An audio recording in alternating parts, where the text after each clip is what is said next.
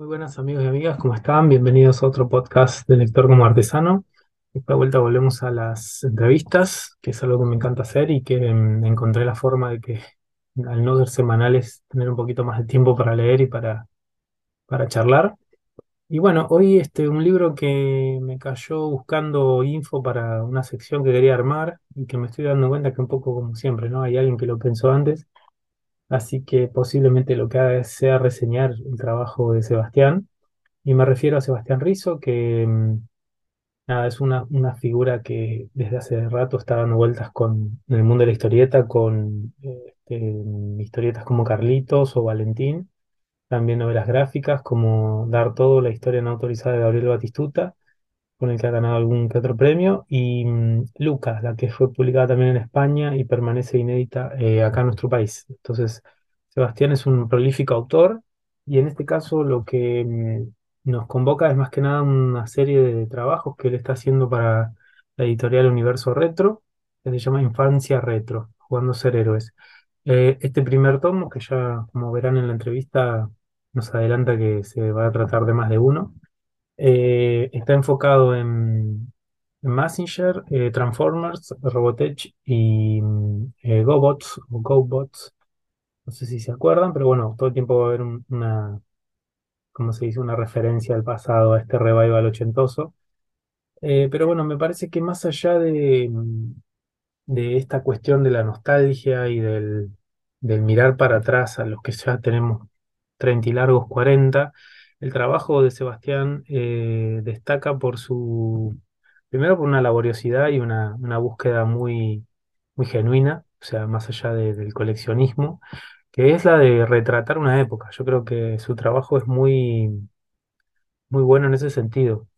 Eh, Sebastián no se queda solamente con, eh, bueno, a ver, que salían figuritas, salieron, no sé, remeras y zapatillas, sino que te dice qué empresas argentinas se encargaban de producirlas, cómo era, ¿no? Si puede llegar a charlar sobre eso. Está en, en el caso de Massinger, eh, hay todo una, un fandom, ¿no? Alrededor de, los muñecos, de todos los, los eh, artículos que salían, los juguetes que salieron hechos acá en Argentina. Entonces hay algo ahí que queda marcado en la década de los 80, que es el regreso a la democracia y una política económica que se abrió y se cerró casi en simultáneo con la llegada después del gobierno de Menem, eh, con la oportunidad de tener empresas argentinas que fabricaban insumos eh, desde eh, plásticos hasta ropa, telas, insumos para, la- para el colegio, cartucheras, carpetas y un largo etcétera, que bueno, iremos charlando.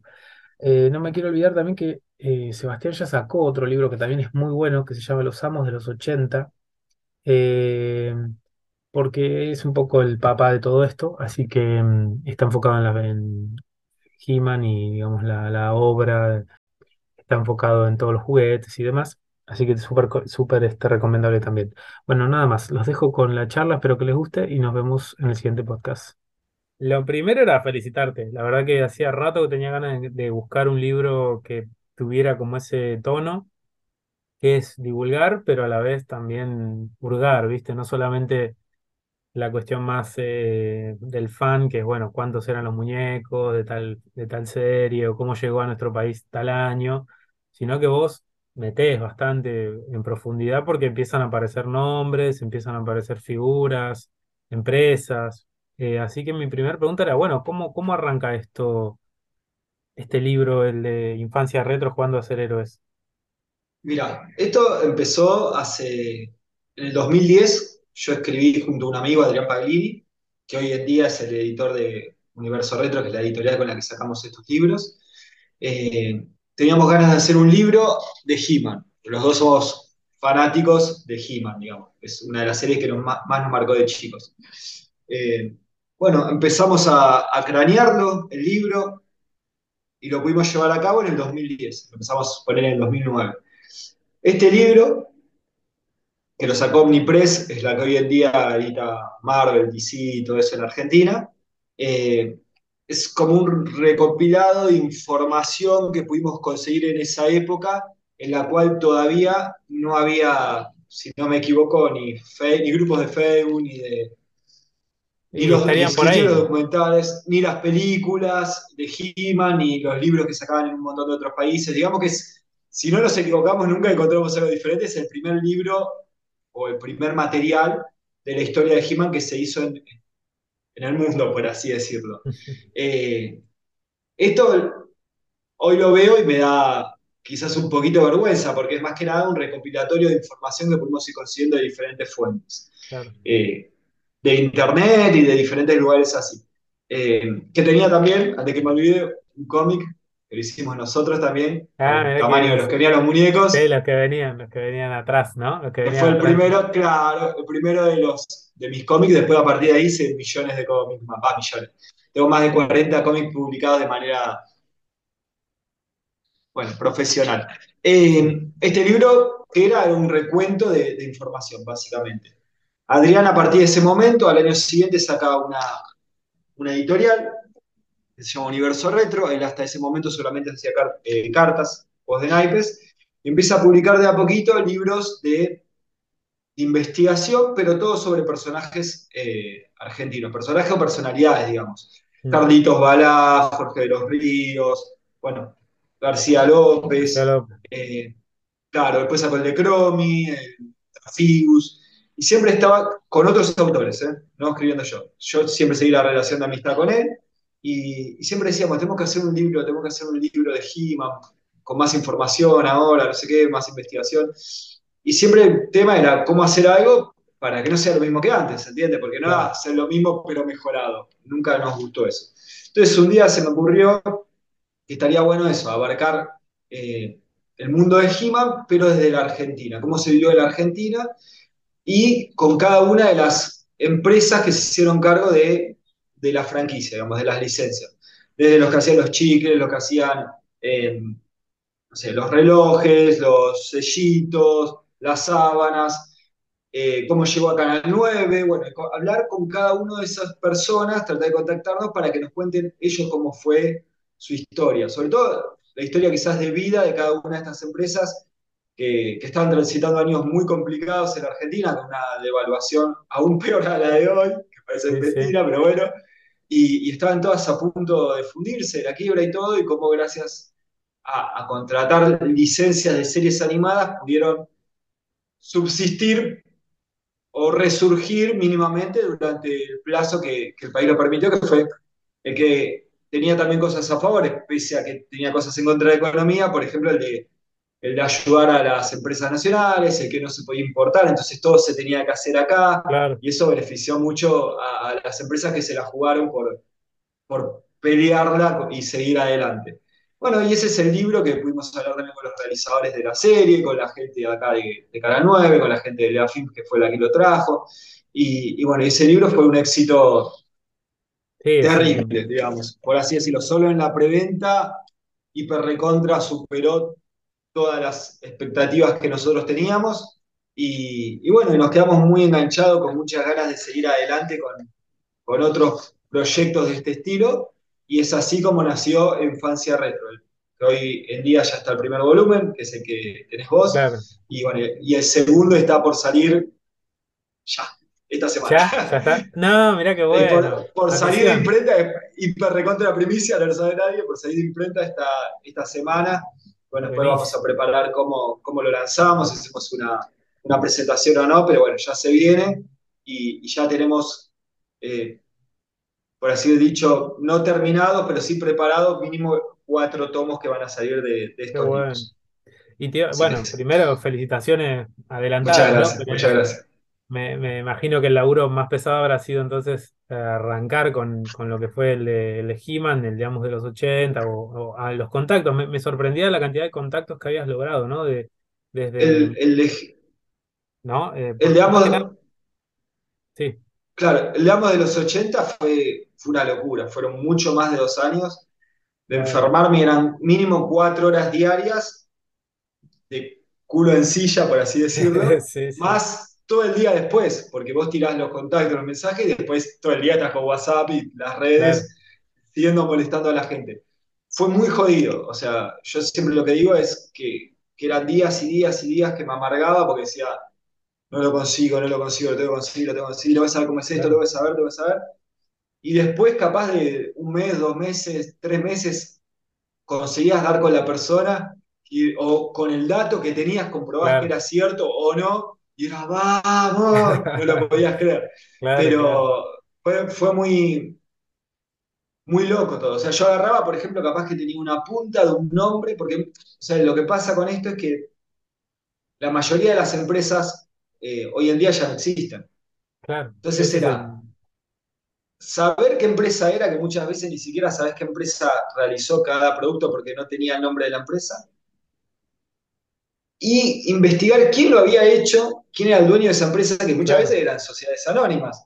Entonces era bastante complicado. Entonces era empezar a igualar, igualar, igualar, y cuando conseguías un dato, por ejemplo, no sé, de Kiko, de que era el que hacía las remeras, ¿viste? Algunas mochilas, teníamos el dato que era, conseguía el dato que era, Kiko era un armenio y entonces era ese el dato. No era un armenio que estaba en ONCE. claro. ¿Y qué hace?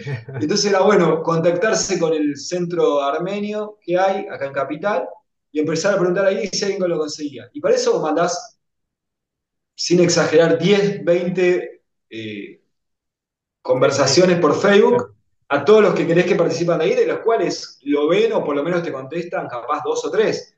De esos dos o tres, dos te dicen que no tienen ni idea y el otro te tira otra punta. Y Sí, así sí, hablar sí. otra vez, te dice, no, porque era, eh, no me acuerdo el apellido ahora de memoria, pero por ejemplo, Jurdián. Y era poner eso en Facebook y buscar a 20 personas, 30 y hablarle a las 30 a ver cuál era. Y Claro, claro, decir, ay, sí, era de con J, con Z, y claro. tenías que volver a a seguir. Y era un trabajo de nunca acabar, pero por eso, cuando salía la persona y la conseguías, era tocar el cielo con las manos. La- Posta que avión. había, veía que era, que estaba atrás para y yo decía, ¿qué me pasa? Y era eso. Y después lo pegás y no lo podés creer. Sí, sí. Claro, claro, pues le cuenta a la gente, ¿no? Que, no, que capaz no lo tiene el libro no, o lo quiere conseguir. El que estamos hablando está enfocado más que nada en Messenger, Robotech, el GoBots o GoBots. Eh, entonces, lo que hablamos un poco es la previa de todo eso. Me imagino que esto habrá sido mucho más. eh, había nombres que ya estaban, empresas que trabajaron con He-Man y trabajaron también con Messenger. Eh, pero digo, ¿tuviste que hacer mucho archivo también? ¿Se te dio por mirar, no sé, revistas de la época, diarios, o fue más buscar personas físicas? No, fue todo. Eh, yo tengo la, la teoría que para estos libros de investigación que, que hago, que para que salga un buen laburo vos lo tenés que tener. Si lo puedo tener porque me lo puedo comprar, porque me da el bolsillo, porque hay cosas que ya son impagables y otras que son inconseguibles. Yo lo tengo que tener. Eh, un ejemplo de esto es las revistas de Leda Films que salían eso de sí, He-Man, también están las de Mazinger, eh, las de Transformers, las de todos, ¿no? Eh, que aparte la empresa que trajo las series al país y todo. Yo, por ejemplo, en el de He-Man, volvemos al de He-Man atrás, ¿no? Pero sí, tenía las portadas que no eran las mismas que habían salido ni en Italia ni en Francia donde había salido la revista. Entonces yo necesitaba saber por qué las portadas eran diferentes. Me contacté con la persona que, que tenía las que, que hacía estas revistas, que para colmo es un empresario bastante importante, de- tiene un diario en Chile, fue director de Canal 7 acá, y le decía, ¿por qué las portadas son diferentes? Me decía, no, no, las portadas son las mismas. No, no, no, bueno. Gracias a que yo tenía todas las revistas, las escaneé y se las mandé las de acá y las de afuera. Y le hice un videito mostrando los interiores que si eran lo mismo, obviamente con diferentes textos, ¿no? En diferentes Claro. idiomas. Y él me decía, no, no, no, pero las que tenés vos son truchas, No, porque no tienen el loguito de Loda Films. Y aparte nosotros no nos regalamos nada en las revistas. Entonces lo que tuve que hacer es correrle, porque venían con un regalito esas revistas, correrle y mostrarle que estaba el loguito de Loda Films y cuando se lo mandé, me pidió más, que le mande más, le mandé, y ahí él se fue acordando, sí, nosotros tuvimos que cambiar las tapas, porque las tapas no venían, y el sacarle el rotulado, digamos, el título a las tapas y cambiarle todo, era más costoso y más, eh, mucho más trabajo que volverlas a hacer, dibujarlas de cero. Entonces ahí pude contactarme con la persona que había hecho los dibujos.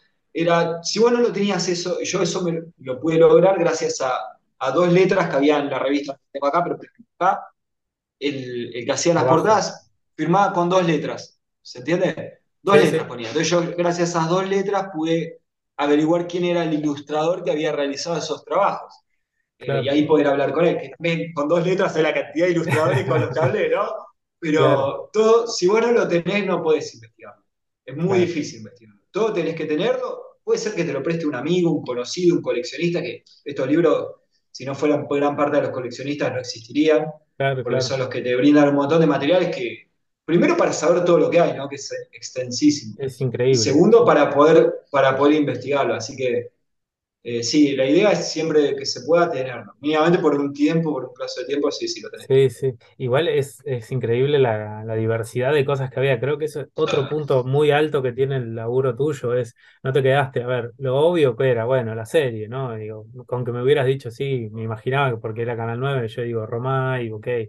Pero después me decís, bueno, los historietas, después, eh, no sé, las golosinas, después la, los sábanas, las toallas, la, eh, ¿cómo se llama esto? Los juguetes, ¿no? Todo el mundo de los juguetes que, que eh, tiene todo un apartado de Massinger y te- digamos toda la empresa Playful, ¿no? Me acuerdo que es Playful. Claro, sí, sí, sí. eh, y, y podemos seguir, digo, lo, lo tiro como por una pastilla para que el que quiera mirarlo sepa que se va a encontrar con un libro que no es solamente contarte una lista de capítulos, bueno, tales capítulos y, y, y No, creo que lo que me, lo que me motivó a hacer este libro, lo que me gustó más allá de- del fanatismo de- por esta serie, porque son las series con las que yo me crié, ¿no? Claro, Es el hecho de de contar cosas que no se saben. O sea, hoy en día vos tenés eh, internet. Vos querés saber cuántos capítulos hay y lo googleás y lo está. haces un to- al toque, ¿se entiende?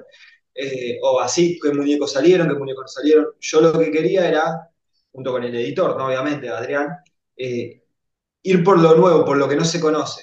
Entonces era hablar con estas empresas y que nos cuenten eso, lo que decían de su, eh, su camino para conseguir estas licencias y cómo fue y cómo surgió todo y hasta dónde fue positivo o no en la, en la misma adquirir esta licencia.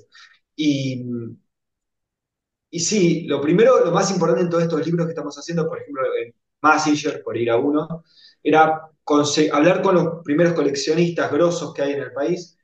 Eh, por ejemplo, en este libro tuve a Cristian y a Darío de Massinger, que, que tienen millones de artículos, no lo podés creer. O sea, claro, de verdad es una locura, es increíble. Y era, bueno, mostrame todo lo que tenés y yo hacerme un archivo de imágenes de todo lo que existe claro, y empezar a ir a primero coleccionista a coleccionista como para saber, salió esto, esto, esto, esto, esto y esto. Entonces, a partir de ese momento, ver qué empresa lo había hecho y ahí contactarme con las empresas o tratar de contactarme con ellas. Eh, pero es impresionante la cantidad de artículos que hay. Hoy en día, de, de algo que siempre me, me, dio miedo desde el primer libro, el de He-Man, y hasta ahora, eh, ni de He-Man, ni de Massinger, ni de Transformers, tuve esa, esa, mala sensación, digamos, eso que me pondría un poco triste, es que no, no apareció ninguna empresa, después de, de varios claro, años que salieron estos libros, con algo que no, que no haya hablado, con derechos, ¿no? Obviamente. O sea, es como que por claro. ahora lo abarcamos todo. Sí aparecieron, por ejemplo, eh, de Massinger creo que no, ni de Transformers, pero por ejemplo de He-Man, eh, Kiko, nosotros hablamos que eran las remeras, hablamos con el, con el hijo del dueño, el dueño ya no está más, sí. eh, está muerto, y nos contó de las remeras, de los buzos, de todo, pero por ejemplo yo hace poco conseguí, que más la tengo, la mochila de Kiko. Ah, mira, Y eso no aparece en el libro. Pero bueno, pero sí está la empresa y toda su historia. Además, lo llamé claro. y me dice, no, no me acordaba que habíamos hecho esto, qué bueno. Entonces pasa eso también. Si hay algún producto de, de la empresa que no hayamos nombrado, existen, aparecen. Pero digamos que las empresas por ahora tocamos a todas. Y eso es lo que más feliz me pone, digamos, más contento me sí, pone. sí. Justo te iba a preguntar si, si te quedó algo en el tintero de este libro de Massinger o el de, el de He-Man, no. No, Pudiste, pudiste desbloquear todos los logros, digamos, de meterle a, a todo lo que te propusiste. a todos, de todos pudimos hablar de todos. Siempre queda alguna empresa con la cual no te puedes contactar. Por ejemplo, en el libro de He-Man me pasó que tenía el nombre de una persona que se llama Carlos Pierre, que era el que hacía los chocolatines y un montón de cosas más, que trabajó también en Massinger, que trabajó en Transformer, todo. Claro, Que yo tenía el dato, tenía el nombre y nunca pude hablar con él. Nunca. Me volvió loco y terminó el libro y yo estaba, seguía insistiendo con todos los Carlos Pierre claro. Y cuando fue el de Massinger lo encontré. Eh, y fue wow, era el que me faltaba de He-Man, que yo sentía que me faltaba. Y pude ponerlo en el de Massinger y hablar un poco en el de He-Man, porque participó en, en, las golosinas también de claro, claro. Massinger. Entonces, a veces pasa que te queda alguno en el tintero y gracias a que siguen saliendo libros, podés hablar y podés reflotar poniendo más información de lo de antes. Eh, y en el de Massinger, el que me faltó, que nunca lo pude encontrar, eh, fue Mauri, que era el que hacía Ah, el, el robot gigante, grandote, yo lo, sí, lo tuve. claro, y la pistola. Eh, ese nunca pude hablar con los dueños, metía la información, dónde estaba la fábrica, cómo era, pero nunca pude ubicarlos y son una empresa que, que hizo casi nada, ¿viste? No hay nada en el mercado de ellos. Entonces, Claro, más allá de, de la persona que le vendió las licencias a ellos, no pude conseguir, lamentablemente, más información. Fue el, el- el gran faltante de, se busca, de- se de busca poder hablar con el, con el dueño. Ya va a aparecer, en algún Ya va a momento a aparecer, sí. Eh, Si está Porque te pasa escuchando esto, tiraste, tiraste 300 eh, mensajitos de Facebook y veces que te contesta a los dos años. Claro, A mí me pasó con el de He-Man, que le había hablado a un- una persona que había dibujado, ah, el que hacía los, los stickers, de los Eh, tatú, no, de los chicles, chicle, y que me habló tres años después que mi claro, mensaje, una y me vino genial porque el de Thundercats, listo, adentro, ya lo tenemos, ya me, ya entonces me, pasan esas cosas, pasan me, cosas. spoileaste que hay Sí, sí. un, un Thundercat, digamos. Ya era, era eh, la que venía. Es el que sale ahora, grosísimo. Joe, sí, Sí, sí, te iba a decir, eh, porque obviamente esto dispara, bueno, y viste, la memoria va trayendo y, eh, pero pará, y este y el otro. Y de verdad que hay una sensación que me queda, que ya la dijiste, pero que es eh, todo un despliegue de industrias que no paraban en un solo producto, sino que se reconfiguraban o que a veces tenían esta, ¿no? Esta como tipo abanico de cosas que te ofrecían. Así que esa postal está buenísima también. Y no, preguntarte un dato que, que está en el, en el libro de Claro, lo que tenían, eh, Sí. ¿me escuchás? Sí. No, no, no, hablá, se había colgado. Sí, te No, no, Bueno, lo, lo que tenía eh, Massinger, a diferencia de, Ma- de- perdón, He-Man, a diferencia de Massinger, Transformers, Robotech y todos esos, eran que las series generalmente en el país duraban de uno a dos años las licencias. Por ejemplo, Massinger fuerte duró dos años, que fue cuando se realizaron los muñecos. Lo mismo con Thundercat, con Transformer, con J. Bueno, Transformer duró bastante más, pero generalmente eran plazos de dos años que se hacían. El Playful, por ejemplo, agarraba las licencias de los Halcones Galácticos, lo que sea, de Thundercats, y la explotaba dos años. Entonces, eran dos años que daban todo con esa. Eh, y ahí salían los chiques, los caramelos, la Claro, sí, claro. figurita, todo. He-Man lo que tuvo es que duró más de 10 años. Entonces, por eso que tuvo muchísimos más productos y, y muchísimas más cosas, ¿no? Pero generalmente era eso. Entonces, eran dos años y esa empresa chocolatera, por así decir, para no dar ningún nombre, necesitaba automáticamente, después del plazo de uno o dos años, tener otra licencia nueva para seguir trabajando, ¿se entiende? Porque si no, no tenían, eh, no tenían con qué venderle a los chicos sus claro, productos, por así decirlo. Y hay veces que duraban por una temporada, por ejemplo. Los chocolates generalmente se hacían el, el, los arreglos por la temporada de invierno, que es cuando se vende claro. chocolates. Massinger y He-Man lograron que se extienda por más de un año sin interrupciones, por primera vez en la historia de claro. chocolate Bariloche. Era tanto el consumo que no importaba que estemos en verano, seguían Yo- saliendo los chocolatinos y se derretían, pero no importaba, Sí, se seguíamos comprando. derretía. Sí, sí, me acuerdo, me acuerdo. Pero, pero sí, eh, después generalmente era por un plazo cortito, entonces era la misma empresa necesitaba una nueva licencia para seguir en la cresta de la ola, por así decirlo. Claro, claro. Y te- tengo dos datos ahí que del libro tuyo de Messenger que me, me- me impactaron. El primero es que estuvo en los 70. Puede ser, vos decís en un momento que se incendia no sé qué canal y se pierde el Sí. archivo, pero técnicamente a- su, su a- debut hubiera, fue en los 70.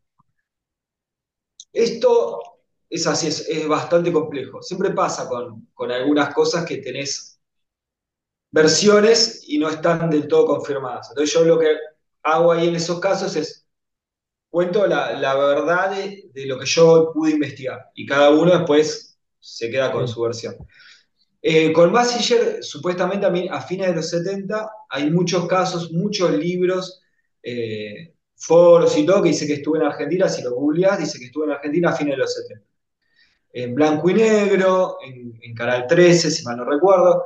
Eh, investigando, no aparece ninguna TV, no aparece ningún diario, no aparece en ningún lado. La realidad es que en esa época tampoco se le daba mucha bolilla a los dibujos animados y perfectamente podía aparecer dentro de un ciclo de animación o dentro de un programa como fue después, no sé, Flavia Palmiero, lo que sea, eh, y no aparecía el nombre de la serie. O sea que puede ser.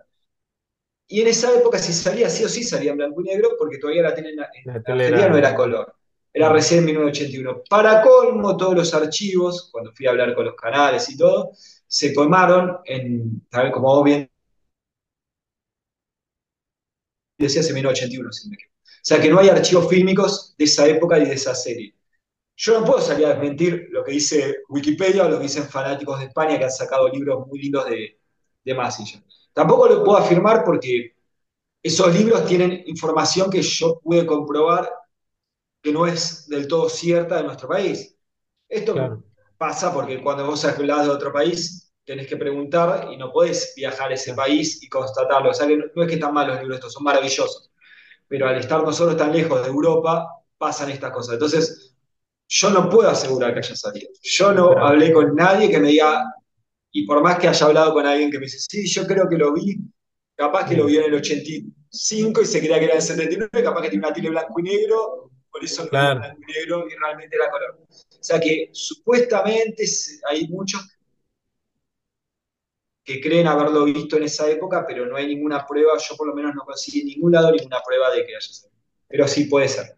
Y aparte, De ser así sería la versión corta de la claro, serie, no la larga que nosotros. Es bastante verosímil, lo pienso, porque en esa, en los 70 está, si no me acuerdo mal, Heidi o eh, Meteoro, es decir, que hay algunas que Eh, otra serie, vino un poquito después, pero sí, sí, ya estaba Meteoro, Astro Boy, había series, sí, sí, perfectamente podría ser. Pero bueno, no es cierto que fue, no la trajo, es la empresa que la trajo después de la Films, claro, venía por medio de otra distribuidora, pero una serie más corta, con otros doblajes, eh, habría sido sí en blanco y negro, o sea, se tendrían que dar un montón de, sí, sí. de factores para que ello haya sido real. Y es y raro después, que ninguno de los fanáticos más, más sacados de, de te puedan afirmar, yo, yo, yo estoy seguro que salió, o haya, aunque sea una revista que lo muestre, un, un sticker, Meteoro, por ejemplo, que fue, salió bastante antes, vos tenés las cartucheras, sean legales o no, no importa, olvídate la legalidad. De, para mí tenés eh, las, las, revistas, en ese momento se hacían muchas revistas sin derechos, de Astro Boy, de, de Meteoro, que, que, hacían historietas sin derechos, o que haya salido algún chiste en alguna revista, no hay nada de Masilla. Entonces es medio sospechoso que, que haya existido, pero tampoco podemos decir que no. no, y aparte vos enseguida cuando mostrás en los 80 es esto, es un boom de todo, desde cartucheras hasta golosinas, o sea, que es raro que en los 70 no haya un registro de un juguete perdido, una, eh, ¿no? Claro, vamos a ver los dos puntos de vista, ¿no? También es real que lo de las licencias empezaban a hacerse fuertes en el país a fines de los 70, eh, Claro. comienzo de los 80, cuando, primero, empezaron a copiar las empresas productos, una de las primeras que lo hizo que está en el libro es para mí, que copió la cartuchera de, sacó la cartuchera de Meteoro porque los hijos eran fanáticos, hasta que lo llamó por teléfono Eh, claro, eh, la empresa que lo manejaba y le dijo, flaco, o sea, esto no, tenemos los derechos y empezaron. Antes del 82, por así decirlo, de la guerra de Malvinas, cuando nosotros vivíamos bajo una dictadura, todo era importado. O sea, acá no, las empresas no fabricaban nada, claro, porque era más barato traerlo de afuera que fabricarlo acá.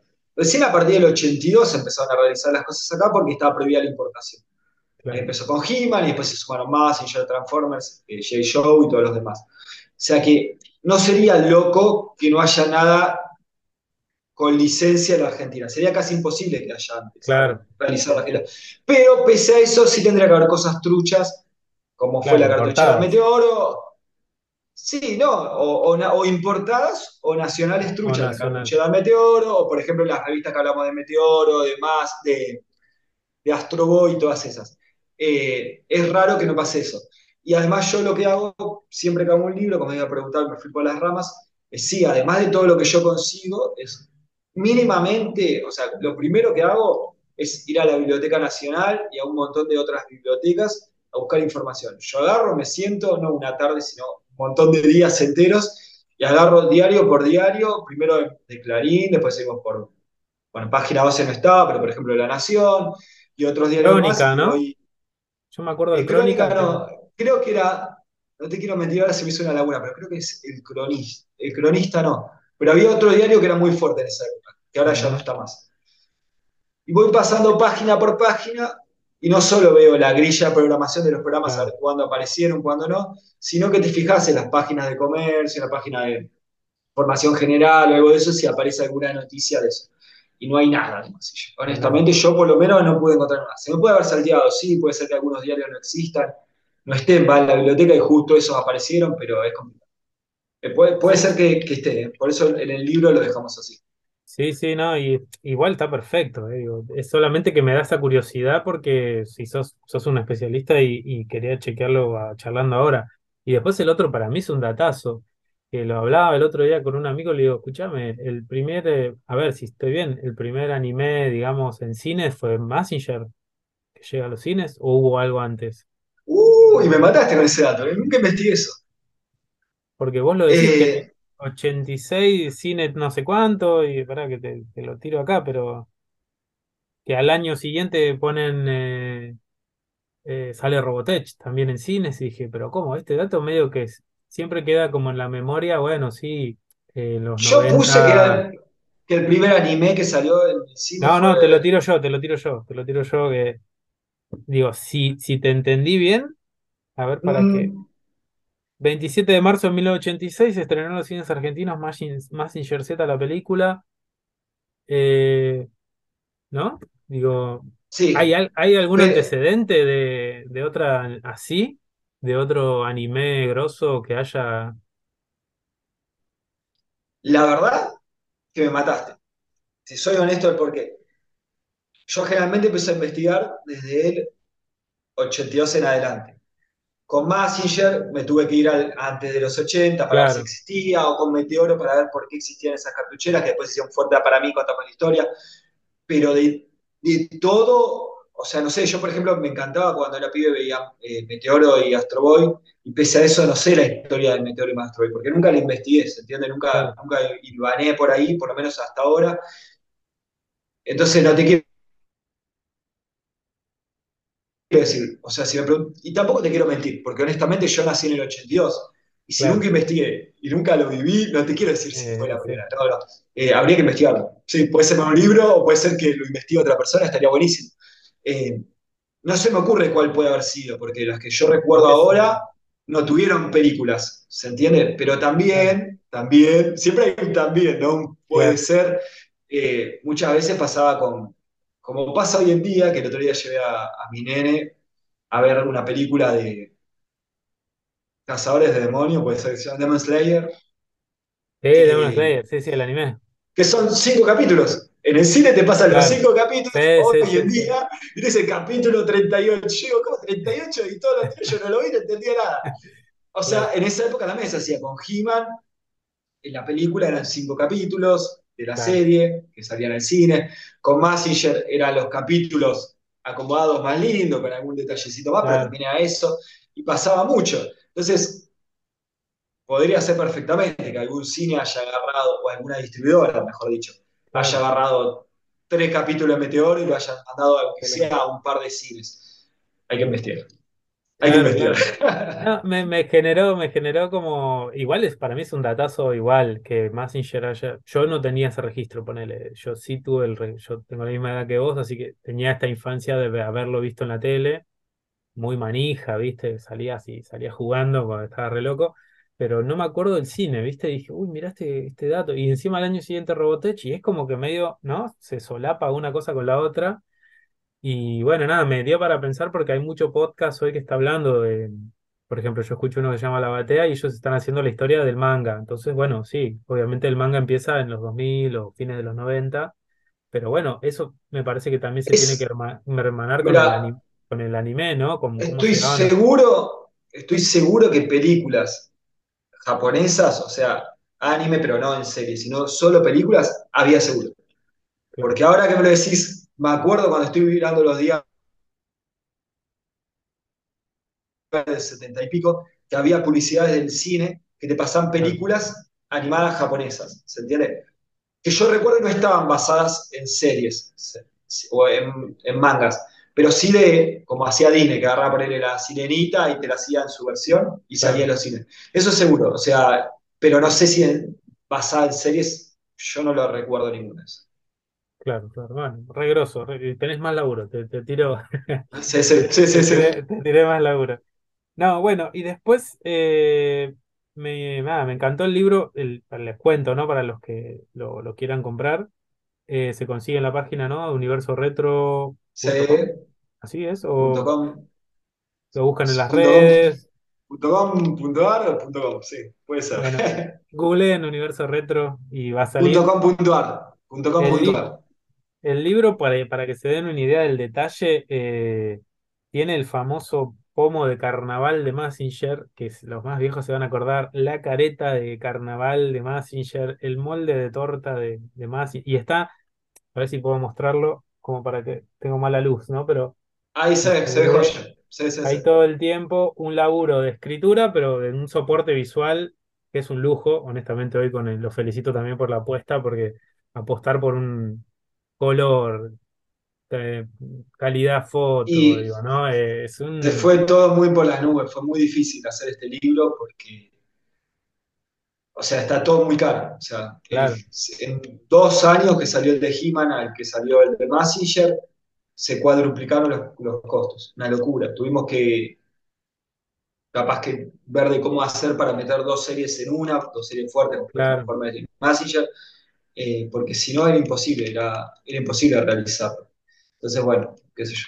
Eh, es, es la economía que nos está tocando vivir, ¿no? sí, Pero bueno, hay que seguir peleándola como hacían en los 80, hoy en día claro, claro. no. Y está muy bueno eso, que al final hay algo ahí que resuena. A mí me resonó, porque dije, este libro tiene como mucho de no, no quiero decir huevo, pero tiene mucha valentía de decir, y en un contexto así, salir con esto a la calle y que ahora me decís que quieren llegar a cuatro tomos y que están Y craneándolo. eso, la valentía es, es le- del editor. O Honestamente, sea, para mí hacer estos libros es, es un sueño. Yo siempre digo, yo vuelvo a jugar. O sea, claro, es volver a tener los muñequitos de Mazinger, por decirlo sí. así, en la mano y volver a jugar y volver a ver si funcionan los mecanismos y todo. Tal cual, tal Y cual. terminás jugando, ¿no es cierto? Pero volver a buscar y a tratar de conseguir eh, los productos que tenías de pibe. O, hablar, siempre digo, estas, estos libros de investigación no solo van a hablar con los dueños de las empresas, sino es hablar, porque los dueños de las empresas muchas veces no se acuerdan que para ellos era un negocio. Eh, ellos lo hicieron y, y listo, no se acuerda cómo salió, cómo no. claro, Aparte, a veces conseguían la licencia y la mandaban a otro lado y otros se encargaban. Entonces, es volver a hablar con un montón de gente para contactarse y ver qué recuerdan ellos e ir ganando la historia, a ver si después es real o no. Entonces, llamar a tías, abuelos, primos, amigos, sí, sí, sí. ¿te acordás? O la mamá de un amigo es, che, vos me regalaste en tal época tal muñeco. ¿Vos te acordás en qué año fue? Y dice, qué sé yo, Claro. Y hay veces que te ayudan y vos decís, por ejemplo, con J. Show, eh, los propios coleccionistas y todo tenían dudas de la fecha que había salido. Yo tenía una información que no era la misma que ellos. Y por más que me la habían dado y lo tenía de la empresa y todo, yo Claro, estaba, tenía que estar seguro de eso. sí, Entonces era llamar a un montón de gente a ver si conseguís una foto que demuestre además de que es esa época, ¿se entiende? claro, claro, un claro, diario que lo muestre. Y todo eso es un laburo así de investigación de no solo de ir a bibliotecas o, o con los dueños, sino además corroborar todos los datos con, con allegados, con fanáticos, claro. con coleccionistas. Está bueno. Y creo que sí, lo más lindo que me pasa a mí con estos libros, yo creo que a los que lo leen también, es que cada página que vos das vuelta, más allá de lo que está escrito, eh, sobre todo gracias a las imágenes, te remontan a vos a esa época. Yo abro el libro y abro, no sé, me toca el de las tapitas de, de Bruges de He-Man. Y yo me acuerdo dónde iba a comprarlas con mi prima, en la casa de mi abuelo que no daba la plata, y te vas recordando de un montón de cosas que las tenías bloqueadas en tu mente, las tenías olvidadas, y eso hace que uno reviva la infancia y reviva todos esos buenos momentos que pasaron, quizás gente que ya no está claro, eh, con nosotros, y, y te trae un montón de buenos recuerdos, que yo creo que esa es la magia más importante del libro. Más allá de si conseguí todas las empresas, conseguí todos los datos, y todo, creo que la magia es de cada uno, de, lo, de las cosas que le remontan, sea de traer la, la infancia de uno, las imágenes o la información que se va a dar real de, de estos libros y lo que lo hace tan lindos para mí. Sí, para mí es como una conversación a distancia, eso, yo lo sentí así. Por eso me gustó también el formato físico, ¿viste? Un libro. Lo leo y contacto, hoy tengo la suerte de hablarlo con vos, pero ponerle que no te hubiera podido hablar, es conectar desde muchos lados y en algún punto a realimentar la parte virtual con algo físico y algo que hoy quiero tener colgado y en una biblioteca y se lo puedo prestar a mi hermano y se lo puedo pretender. Yo te puedo, siempre esto me dice, bueno, podría haber sido un sitio web. Vos decís, bueno, podría haber sido un sitio web ¿viste? Pero yo creo que estamos volviendo a un formato físico porque hay algo que no, no alcanza con lo virtual. Y me parece que esta Yo soy muy de los 80. Yo soy muy de los 80, también. no me cansa nunca lo virtual. Eh, me ha pasado que tengo amigos o colegas que me dicen, che, ¿me lees el libro que estoy haciendo, que estoy sacando? Sí, dale, mándamelo. Eh, bueno, dale, pasame tu mail. Ah, mándamelo, imprimímelo, yo te doy la plata. Claro, Sí, claro. mándamelo escrito a mano, no me importa, pero no, para mí lo de, me ha pasado, tuve muchas malas experiencias además con, con lo que es Internet. Antes de hacer estos libros, eh, teníamos una productora con unos amigos que hacíamos videoclips, los subíamos a YouTube, eh, también hicimos algunos programas, todo, y no sé, ¿por qué hoy YouTube no existe, no existe más? Los borró, los eliminó, desaparecieron. Me pasó con diferentes cuentas de YouTube, no sé si es que no usas más la Te corto. cuenta por un tiempo y desaparece, pero no, yo si lo veo en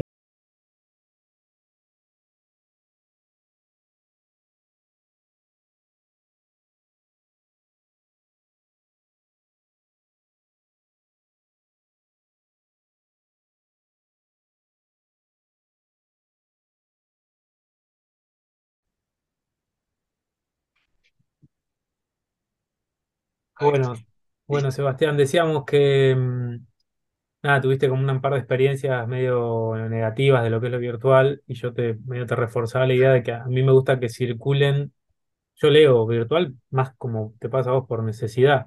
Entonces me gustaba eh, la apuesta por, por algo físico, porque a la larga también habla de la materialidad de las cosas. No quiero ser malo, pero ¿qué pa- hubiera pasado si todo era virtual en los 80 y el 90% de lo que estás buscando no existiría? Porque si hubiera nada, alguien apaga un botón y, y chao todo, ¿viste? Sí, Así que estoy totalmente de acuerdo, suena muy viejo, pero sí.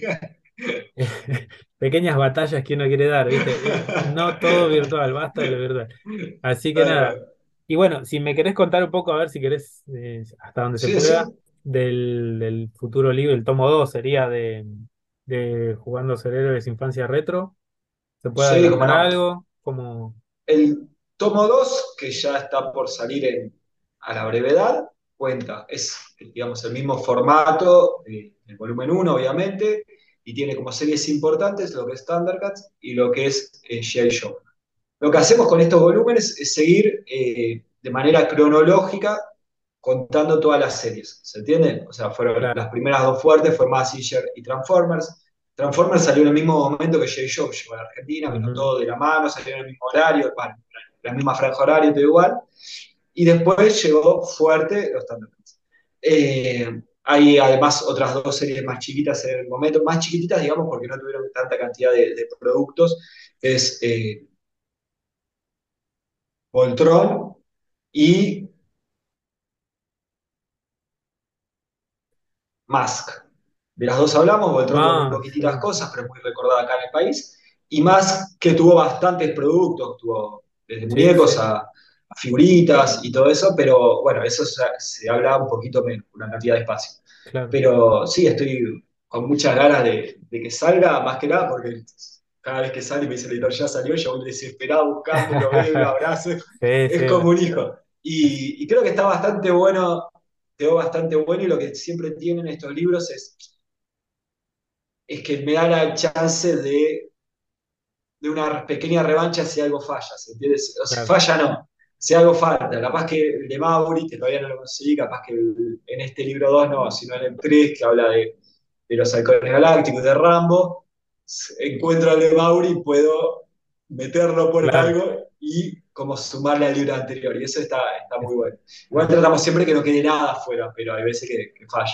ah, está, está bárbaro, ¿no? Así que bueno, Thundercat y Mask sería, y Voltron ahí en el medio. y J. Show. Ah, Gire Show, perdón, perdón. Y Musk y Voltron es como que estaban más solapadas, digamos, Y ya aprovecho y te pregunto, ya que, porque Voltron me ha pasado, bueno, viejazo también, de estoy viéndolo porque mi, mi infancia fue como muy errático, ¿viste? No, no, no se daba tanto, o, o no pegó tanto, o algunos te dicen que, a ver si me lo, me lo blanqueas, un poco el juguete nunca llegó, el, el, el famoso león que se ensamblaba y eso acá no llegó nunca, o llegó y no, y no, no lo tuve por... no, o sea, te, te spoileo el libro. Eh, el- los muñecos de Voltron, Voltron no pegó mucho en el país. Salió la serie animada, eh, que se pudo ver acá en el país, pero no fue muy fuerte por un tema de licencias. ¿El por qué? Porque la empresa que manejaba las licencias no era la que manejaba las licencias de las grandes eh, series animadas.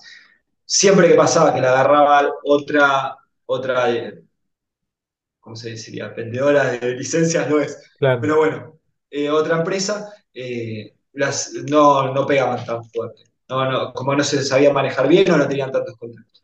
Y Voltron fue un caso de eso. Eh, Mm. pese a eso salió, sí, salió, acá lo vimos en Titanes en el Ring, que estaba el, el Voltron, Ah, mirá, sí, la verdad que estaba también León.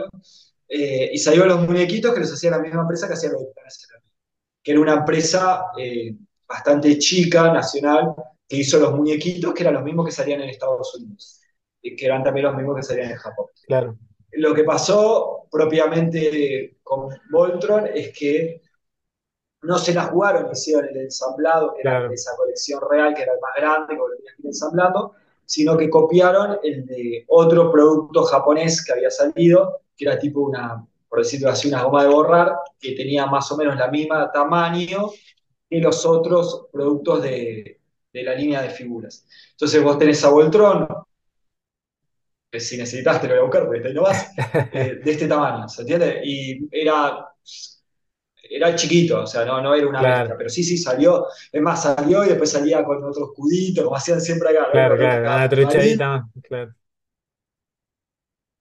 claro, era siempre el mismo Voltron, eh, claro. Voltron Leones, ¿no? Siempre era Voltron Leones. Pero era con licencia, con derechos, todo, todo bien. Mirá vos, mirá vos. No, no, no lo, no lo, no cayó en mi radar, digamos. En mi radar de infancia no, tuve Y lo que pasa es que duraban, duraban muy poquito esas series, y si no las manejaban bien y las ponían en un muy buen horario o lo que sea, está, pasaban desapercibidas. claro. Bueno, Sebastián, no te robo más tiempo. Un, un gusto hablar con vos, la verdad, un gustazo. Se nota que sos un re apasionado, pero que le No, pones gusto una, le pones una tenacidad como a, a la investigación. Viste que el fan, el que es muy fan hardcore, a veces es un poco más vagoneta y le gusta lo suyo y ya está. Pero acá te metiste a buscar todas las empresas, todos los nombres, así que un lujo. Y bueno, los que están escuchando, Infancia Retro, jugando a ser héroes por eh, Universo Retro. Eh, esperaremos el segundo que está por salir. El primero ya lo tienen. Tienen también Amos de los 80, ¿no? ¿Era el nombre Sí, o vamos a el ver si último? Eso está todo en la, en la página para disfrutarlo, para comprarlo. Viene con una guía de todos los personajes. Es un lujo también. Así que nada, te agradezco. Y bueno, los que están escuchando, un abrazo y nos vemos la próxima. Gracias, Maxi. Saludos a todos.